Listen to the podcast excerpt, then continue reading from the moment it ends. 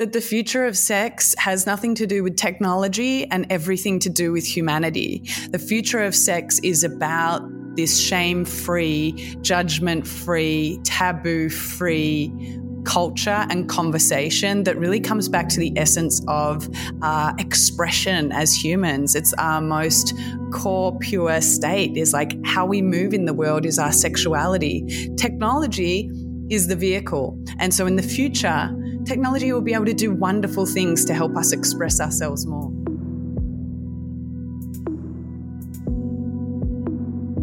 Nicole, c'est la référence mondiale de la sextape. Voilà, que vous dire de plus à part que je rêvais de l'interroger et que son parcours m'inspire beaucoup? À partir de son podcast The Future of Sex, elle a créé toute son activité de consultante et de conférencière, puis maintenant la Sextech School, la seule formation au monde qui vous apprend à entreprendre dans le milieu de la sextech. Cet épisode est exceptionnellement en anglais, donc désolé d'avance pour mon super accent. Il sera disponible en version sous-titrée sur YouTube et peut-être bientôt en version française en podcast. Bref, bonne écoute.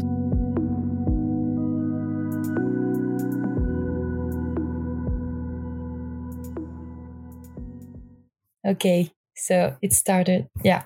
So thank you so much for accepting this invitation. And I'm sorry first for my English and my French accent, of course. I love it. so um, yeah, I'm super happy you accepted this invitation because um, uh, I began like two years ago, even a bit more to to be more interested in in sexuality in general, in, in feminism. Of course, it started from here, and um, and then uh, entrepreneurship, and then I just I was just thinking if I want to, to, to build my own company, why not in sexual field and what's happening in France and Europe?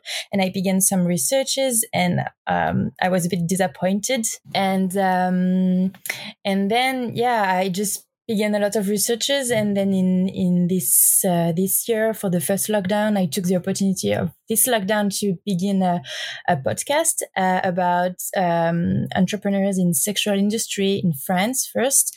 And uh, then i was like okay i need to to ask to other people and i found what you do thanks to um, uh, Christelle Bonny, who was one of the first entrepreneurs in France in sex tech. Yeah. And uh, sex tech, even now, is still a bit confused for me. Like, it's so hard to define to people who are not into this, like what it is. So I was like, okay, let's ask to the best people for that. So I wanted to ask you, and I also um, subscribe to Sex Tech School, so I wanted to maybe to talk about it. Um, so, yeah, first I have some questions just before Sex Tech. Okay, just before Sex Tech and before you began uh, your podcast, Future of Sex, um, who are you, Bryony? What have? Why are you doing this now? How how everything began? yeah. So I never set out to work in the sex tech industry. Of course, I didn't even know what sex tech was when I was younger. But one thing that I definitely didn't get a good education in was sex and sexuality. Uh, when I was younger, I feel like I had a fairly common experience to most people in that it was okay. It was very average, but it wasn't an education that taught me much about being a woman, what it's like to live in a woman's body, how you physically develop, um, and how that impacts the way people see you. And so at the time when I was young, let's say 12 or 13, I developed early, but mentally I didn't understand why people were looking at me differently. I didn't understand what it meant, you know, to have any sexual expression. And of course, the school system was sadly lacking. And I felt like throughout high school, I always was told to be small especially as a woman. Now, whether you're small in frame or small in terms of your voice, don't speak up. There were all these sort of coded messages about staying small in order to fit in and to create more space for men and to be quiet. And you know, the other part of that was in relationships. I got no education. So I didn't really understand what makes a relationship great and what makes sex great. And a lot of those things are the same, right? Communication, empathy, listening. And you may be wondering why someone that's in sex tech and talking about the future of sex just talking about sex, you know, without the technology? Where are all the robots? But I think that at its core, sex tech is about sexuality and our humanity and how we understand each other. In fact, the technology is really just the vehicle. So that was how I got this interest. By the time I turned 30, I realized, oh my gosh, like, I don't really understand my own sexuality or what it's like to be a woman.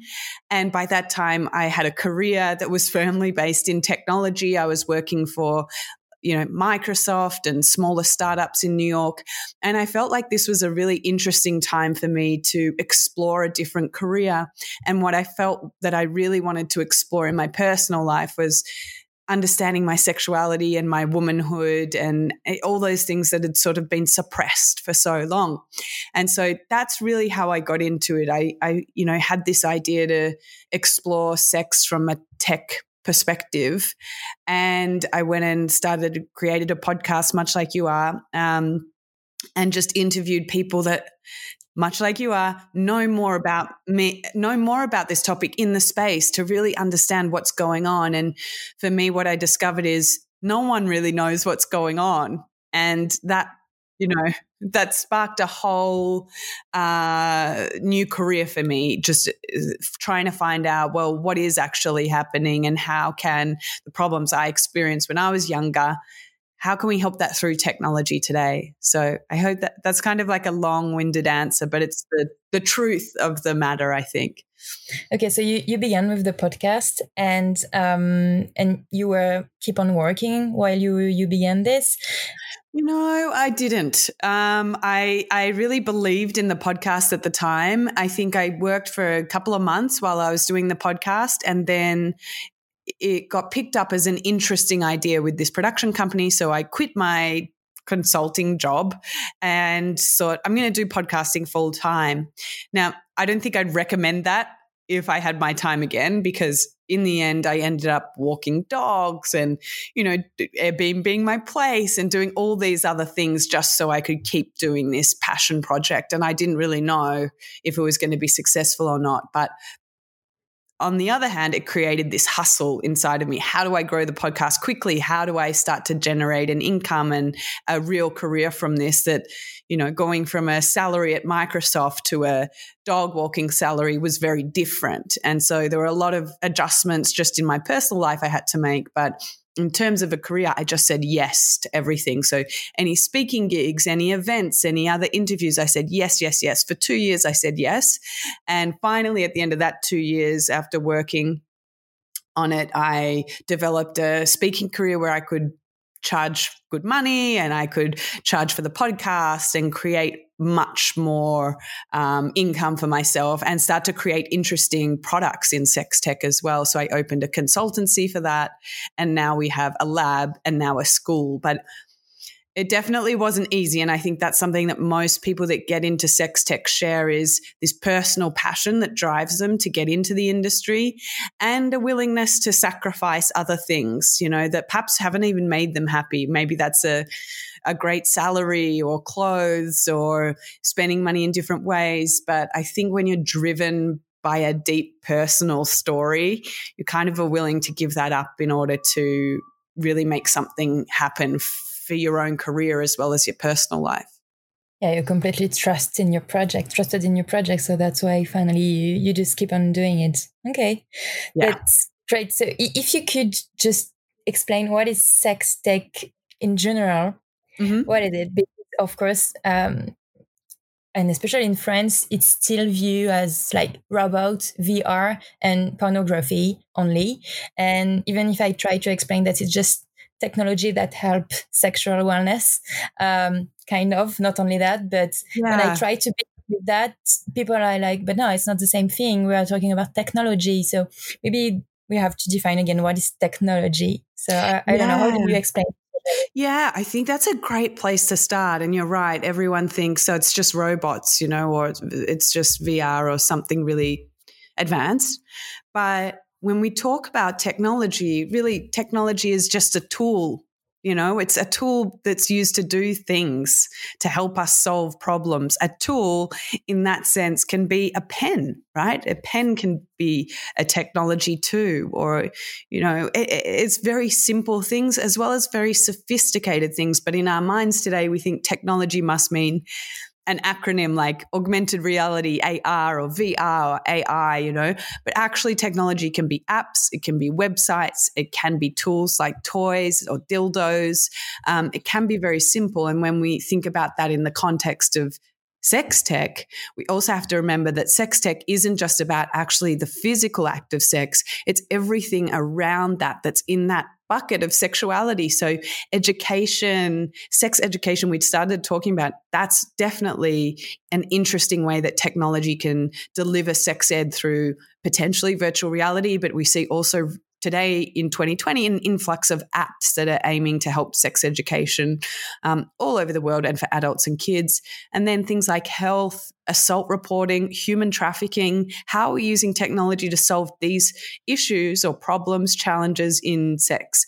And that's where I think the term begins to broaden. So for me, the easiest way to, to do it is I draw two circles like a Venn diagram, and in one of them is sexuality, and the other one is technology. And then everything that can fall into those two that falls in the middle that's that's what sex tech is and it is broad and it's very different and it's complex and problematic because it's so big yeah there is a, a mapping to do about all the kind of company you could build around this topic because it's got yeah. it can also be um, a new fabric for for um, underwears or it can be yeah. uh, a lot of things not only like computers and internet like yeah okay. i think that's a great point like those fabrics that have you know if we want to talk about advanced fabrics like think about yeah. haptic technology and haptic technology is you know fitted with sensors imagine a t-shirt or a glove that's fitted with sensors that you know mimics someone else touching you but there's no one there those are the sorts of um, sex tech innovations that are really interesting. How do we how do we innovate using clothes and and as you said, underwear that m- mimics a sense of touch, and that's a really exciting field of sex tech. Yeah. Okay. Great. Thank you. Then I have better definition for everyone. I just need to translate. Um, and um, there is something that a bit annoy me uh, in in France in Europe and currently is that we are more and more talking about femtech, and that's great and amazing. But I, I have this feeling that um, um, um, VCs and and people in in, in stage the stage start, startup sorry um, ecosystem uh, want to talk. They want to talk about femtech and they want to hide sex tech in it. Some you know because femtech is seen as something more about health and, and well being, and they then they can just hide sex tech in it because sex tech would be a bit bit more dirty for them. You know. Yes. Which goes back to. For- yeah, that that is something that I think is reflective of the culture and society that we're in, not just in France but in the world. You know, this is a okay. this, this happens in the US, it happens in Australia where I'm from, because femtech seems more acceptable and more, um, you know, has and it's not true, but it's the way that society views the word sex. We think about sex and we think there's either something wrong with it, it's creepy, it's weird, it's sleazy, or it's a problem, a sexual problem, a health problem, you know? And so we're very quick to put it into those two buckets of like porn or, you know, premature ejaculation, health issues. But eh, um, and so it gets buried. We can't say the word sex. And in fact, even you know, my company is future of sex because it's like, okay, if we put something more legitimate in front of these two words in front, then people will be more open to listening to what I have to say because they think I'm a futurist. I'm not a futurist. I'm just a person that's interested in the present and the future of sex. So it is frustrating. And I think it's just points to the the culture and society that we live in today and perhaps in the future sex tech will be more mainstream. And certainly since i started the podcast i think it's become more mainstream. We see more media headlines about sex tech but it's not it's not the same as femtech yeah still not enough. Okay. And sorry i, I will i'm always comparing because of course uh, i i found many more um, resources in English uh, and in the US, for example, but less in in Europe um, and in France. So, do you have a point of view of the development of sex tech in Europe in general, and if you could compare with the rest of the world, or no. Yeah, I think it's really interesting. I think we're seeing um, really interesting education products in Europe right now, particularly out of Germany. There's Beducated, yeah. um, Kama, which is an app for sexual wellness, just raised $3 million out of the UK. So, yeah, UK, it, Germany, and Holland. Hollander, I don't remember yeah. how we say in English. Um, yeah, they are, they are on this topic, yes. But yeah. all the more Latin country, maybe a little bit less. But in another way, it's not Europe, but I saw that you are about to participate um, at um, Sex Tech in Brazil, the Sex mm-hmm. Tech event in Brazil. So I was a bit surprised, and because they can be in some way very conservative and very Latin, so maybe like us in some countries in Europe. So yeah why yeah. yeah. so so that's a really exciting area in brazil in fact one of the students at sex tech school is part of this event in brazil and invited me to speak and this next class of sex tech school i had three more people from brazil apply and so i think there is actually at the beginnings of a movement there it's led by women or vulva owners. And they're really excited to have this discussion because it has been so taboo you know, especially for women. The the conversation about sex has been hidden for so long, and so the these women in Brazil are now trying to start this movement of sex tech. There, we also have someone else in the class that's you know Mexican from Mexico, and she started trying to start you know a whole movement in Latin America, and I think it's really important. These conversations are global, and because we live in a world where it's so connected now, we can connect to people across the world. And you know, I have people in my school from Hong Kong, from Brazil, Mexico, US, Australia, you know, all across the UK. And it's really interesting to see actually how similar the challenges are. And the, the biggest challenge is just talking about sex. The, ch- the challenge isn't in the technology. It's actually in the cultures that we, we associate with sex.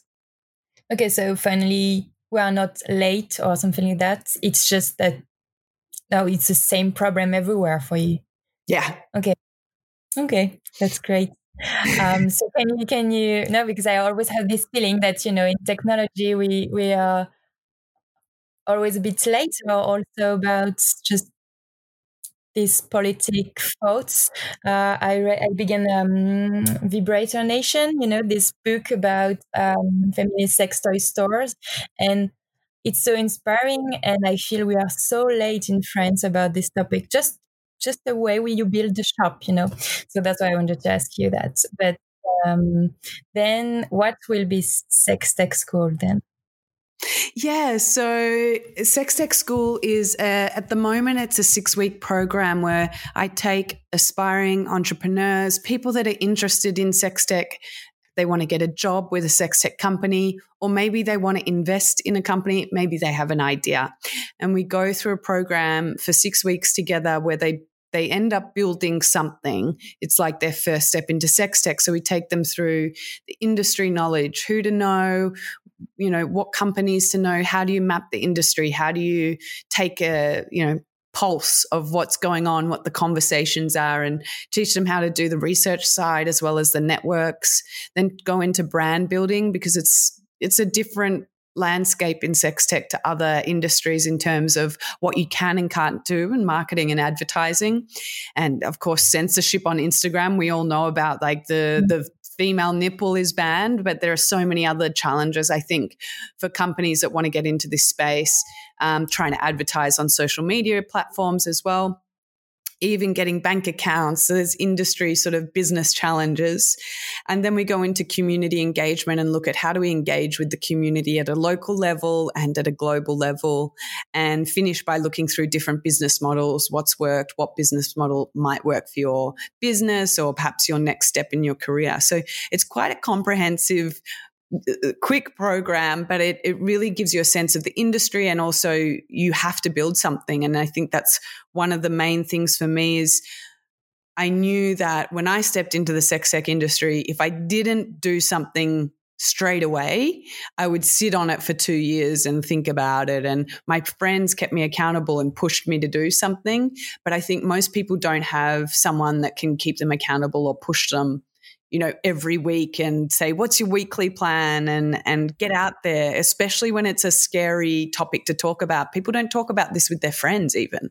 So when people join the class they have mentors they have accountability buddies and they they have that momentum there to really launch into the career and have the support in what can be a really scary step. You know, talking about sex publicly is actually scary because it's so taboo and because it carries reputational risk if you work in another environment and then they find out like how are you going to approach that? How do you feel about that? So we go through all of that in the program and we've seen so many different innovations already come out of the last three cohorts. So it's it's fun to connect with people from all over the world as part of this. Uh, you already have three cohorts? I mean you already began? Okay i didn't know. I now. Just, Okay, great. I thought it was just now. Okay. Okay, so um, and can I ask you in in these so four cohorts, um, is it mainly women who applied? Yeah, it is, and you're right. I've kept I've kept it very I've kept it very secret. There's been no advertising of the course. I've just posted it on maybe you saw it on LinkedIn or Twitter did very few um, promotions of it because I wanted it to really attract people that really were ready to go into sex tech right now and were like, yes, this is it, I see it, rather than have a more mainstream advertising and and um, you know, there's no website, there's just a waiting list. Um, yeah, there um, just a landing page, but it's enough, you know, because when when you when we know what you've done so far of course we we're interested in and as soon as i saw it i was like okay i want to apply. Just let me think when i will apply. So i applied of course but yeah so it's but why is it mainly women? The, you again, know what? I, I think not only for sex school but in general you know in this industry i know you already talked about that a lot but yeah, no, I think it's right. I mean, I think women are attracted to this industry because of the same reasons I was, because it's an opportunity to uh, fulfill the need that we had for education and for self expression and knowing that we needed help at a time we didn't get it. So it's almost like this purpose that drives so many women and that go and seek that information. And so I think a lot of women connect with me and and so yeah when i put this out people already know who i am and what i'm about and i'm i'm also supporting women and women are also supporting me in this industry it's very much driven by women which i'm very happy about we do have some men in the cohort but there's also just there's also a highly personal touch where if someone's not right for the program I don't let them mm-hmm. in. And I kind of like that now that I get that control to be able to say, you know what, I only want to work with really interesting, passionate people. And more and more, I keep coming back to my mission and feeling like I think that is just for women, but we'll see. Really? That's not explicit, but like that's truly how I feel is my, at my happiest is supporting other women. Yeah, of course, of course, but uh, sex. You, you, but you don't think that sex tech is only for women, is it? No, and I think that male sex tech is about to have a huge breakthrough moment. But for the past five years, women in sex tech have really yeah. driven innovation in the industry. They've been the ones that have had the the most need to, right? Men mm-hmm. for sexual pleasure, they kind of masturbation and orgasms come easily to them and they're not really seekers of anything we're talking like majorities here but uh, of any like more information than that. And I think women, because of our anatomy, have been left behind in so many ways. So needed to innovate around pleasure. Were seekers, you know, drove a mental health wellness movement.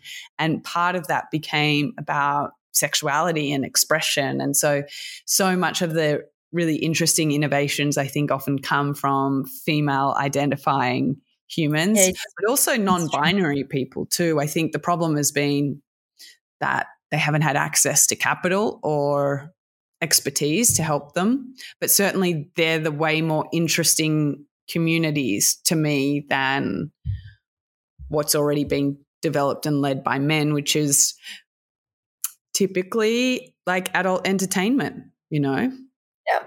It's true that in the person, uh, in men I already interviewed, yeah, it was not as innovative as other women I interview. And, but I, I talked with some other men recently and they were also like, looking for new inf- new type of information because they were uh, tired of uh, this um, performance always you know the performance speech. And uh, they also wanted to, know more about other source of pleasure because of course we are always talking about pleasure with men because they have every almost everything they need about health more than women. But but for pleasure because of, of all these cliche about you know um, uh, prostatic pressure, uh, this kind of stuff for it um, for uh, hetero heterosexual men. Um, you know, this kind of topic. They also wanted to be part of the movement. You know, and I was mm. thinking that they also should be in sex tech um, evolution. Maybe I don't know how, but we. I would be a bit, you know, disappointed if it's again only women who who who take this uh, revolution. You know. Yeah, I think I think the time is coming closer, you know, but we really need those those men you know you really in technology or in any new products and services you're developing uh, my belief is you have to be someone that's going to use that product, you know, at, at a really yeah. early stage and innovative edge thing, you kind of have to be the person that tests on yourself and goes, I have a need. Like I know that this is missing. So I feel like there's there's men mm. there that realize sex education isn't right. As men, I don't understand my sexuality and no one's here. Like they are the ones that need to step up and create that sex tech for that community and that market. And I think it's coming. And I think that the innovations we see today are really exciting for men. It's just not mainstream yet. You know, you can talk about um, what's the Yo, you know, Yo, the sperm tracking app. So it's really, really impressive. It has uh, it's around fifty dollars, and it it is a little microscope. It essentially turns a smartphone into a microscope where you can measure your fertility as a man, which is actually a big um, you know indicator of a couple's fertility. So so it turns your smartphone into a microscope where you can look at the motility or the speed of your swimmers. Then there's Morari which is another male focused sex tech, which is a band aid for your taint. It uses electrostimulation technology to help with PE.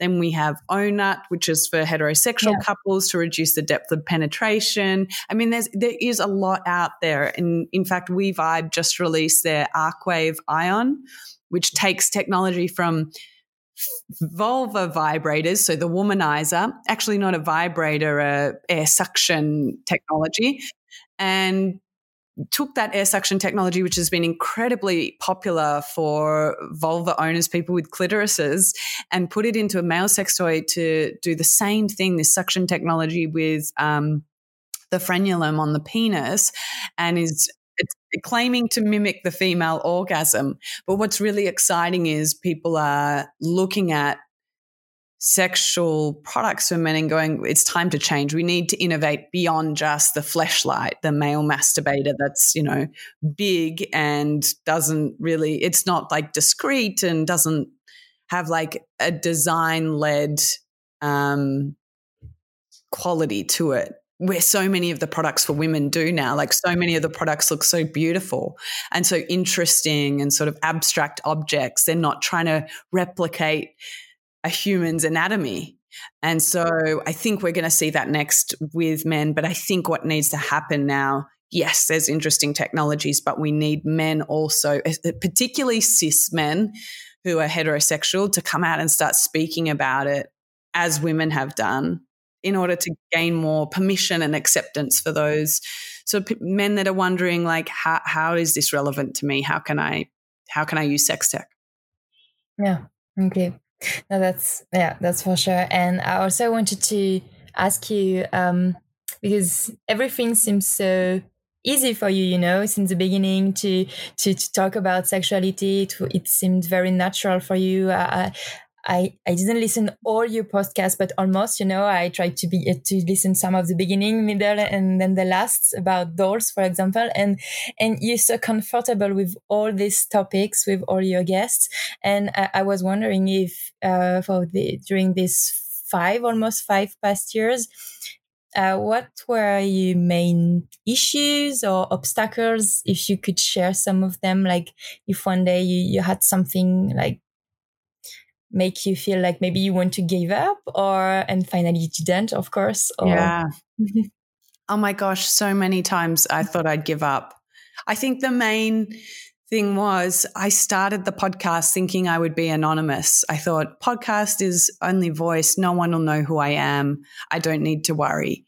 And so I was quite naive in that way. And I also liked the medium of podcast because it was just my voice. And if I said something wrong, I could edit it and it didn't have to be you know, my face. And there was not so many things that I needed to worry about. So I think for me, starting out that way was naive and that was good. But the way I got better about talking about sex was really just, you know, exposure to education and different people and having the conversation hundreds of time and times and going to take courses for sex therapy and understanding, you know, different perspectives from the therapy world as well. So there's something about someone telling me, if you're still here in two years, when I first started the podcast, if you're still here in two years, you'll be you'll be fine. But most people drop off in the first two years of a new project that they're working on. And yeah, it's not only about sexuality, it's for almost every entrepreneur. We try. Okay. And, you know, I try, I recorded the first 14 episodes that you'll never hear. You know, I put them up on SoundCloud. I didn't even know how to get them in the iTunes store and they sounded terrible. But you have to be prepared to sound terrible and to stuff up. And that sort of, I was totally down for that. And I just wanted to learn. And it was so beautiful because no one really knew me at that time. But as I grew, the main thing was money, you know, like I want to stay in this, but how do I keep earning money? And how do I keep earning money if I stay in this industry? One, because the industry is small and it was it's difficult to, you know, get funding or get investment or find a job in this industry because there's only a handful of companies that are, you know, making a ton of money.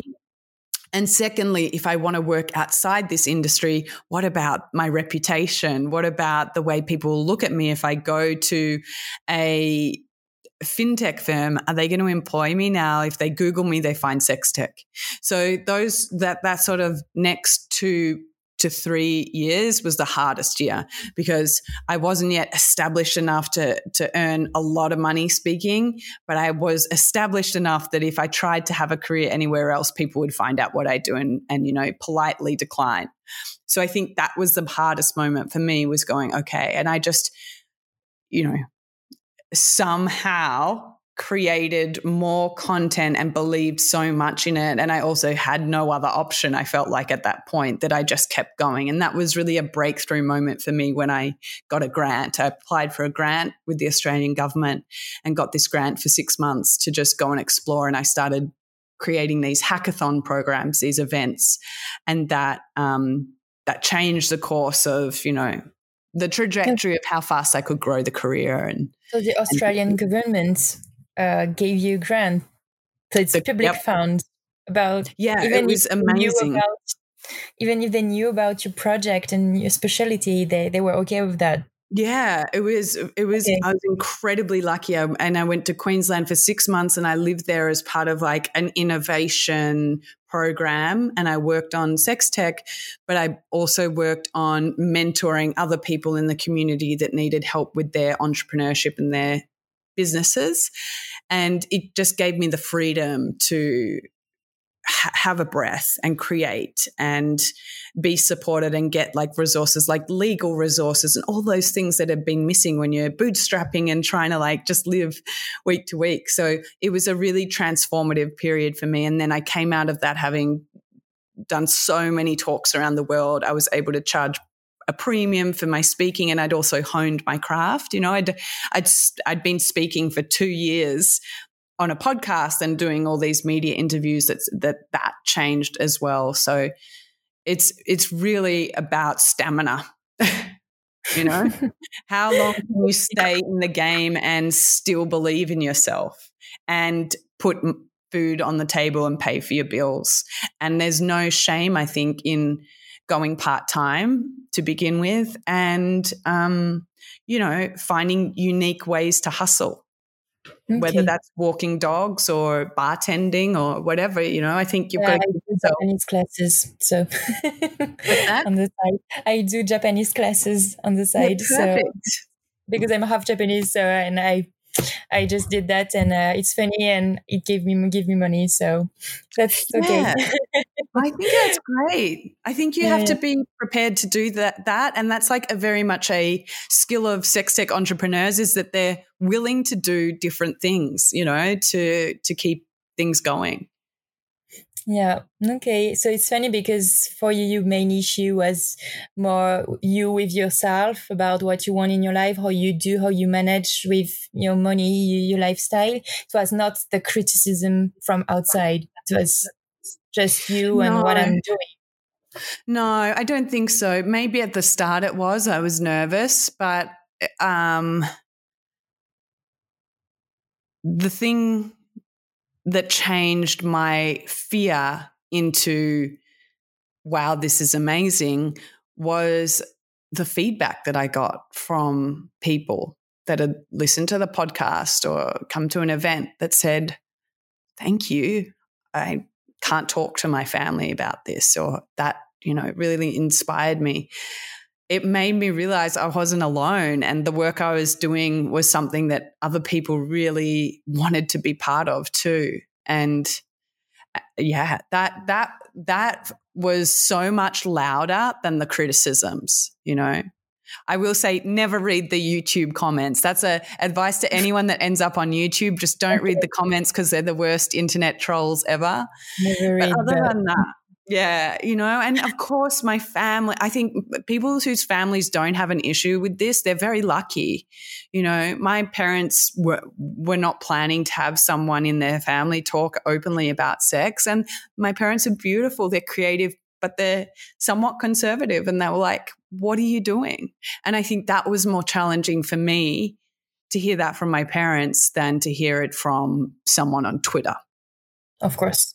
So, sometimes I ask like, what are the questions you, you don't want to, to, to answer anymore? Or maybe I also asked some of them, or are you sometimes upset about some cliche you may have heard too many times, or you're still um, super always enthusiast and you're okay with all the questions?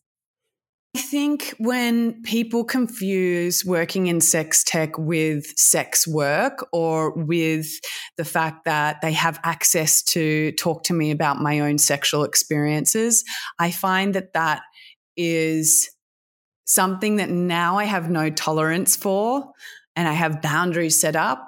But previously, I think people felt like they had a license to say that, and I had to learn how to create those boundaries again, and not to bash men here, but in particular with men, you know, whether that was speaking at an event and men coming up afterwards and making comments about my appearance or making sexually suggestive comments and things, I had to learn how to shut that down really quickly. Because the assumption is if you work in sex tech, well, then you must love sex and you must want sex all the time. And you're going to tell me about your sexual experiences. And people feel like they have a right to say whatever they want and ask whatever they want.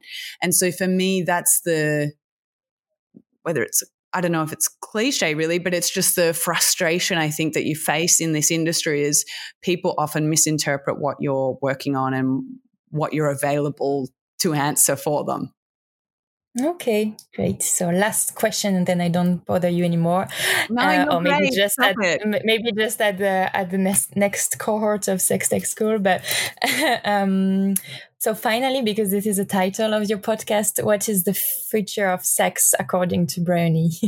yeah, so the future of sex has I don't know in ten or twenty years out, as you want. Okay. Here's my belief that the future of sex has nothing to do with technology and everything to do with humanity. The future of sex is about this shame free, judgment free, taboo free culture and conversation that really comes back to the essence of uh, expression as humans. It's our most core pure state is like how we move in the world is our sexuality. Technology is the vehicle. And so in the future, technology will be able to do wonderful things to help us express ourselves more. Maybe we'll be able to be holograms. Maybe we will turn ourselves into robots or part, you know, cyborg or dolls. To me, that doesn't matter as much as the culture and the conversation that's going to change. Because once that changes and people's minds open up, then we can create the most creative, fantastical experiences. Then we can, you know, travel into different dimensions and have sex with the stars, you know, and that sounds amazing. But if we don't get over the first hurdle of, you know, solving at its root all the problems, assault, human trafficking, you know, really everything that's wrong with sexuality today eh, you know the, the, the dark side comes back to education. And if we can solve that and the culture and the conversation then i think the future of sex is really an exciting place. And we can all look forward to you know an open accessible wonderful expression of ourselves.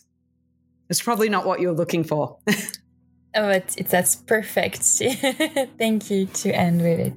Thank yeah, you so much. Thank you so much, Bryony, for for this because it will be a great source of motivation also for me when I will will have to edit it again. Yeah. and, um, thank you. Yeah. I'm so, so pleased.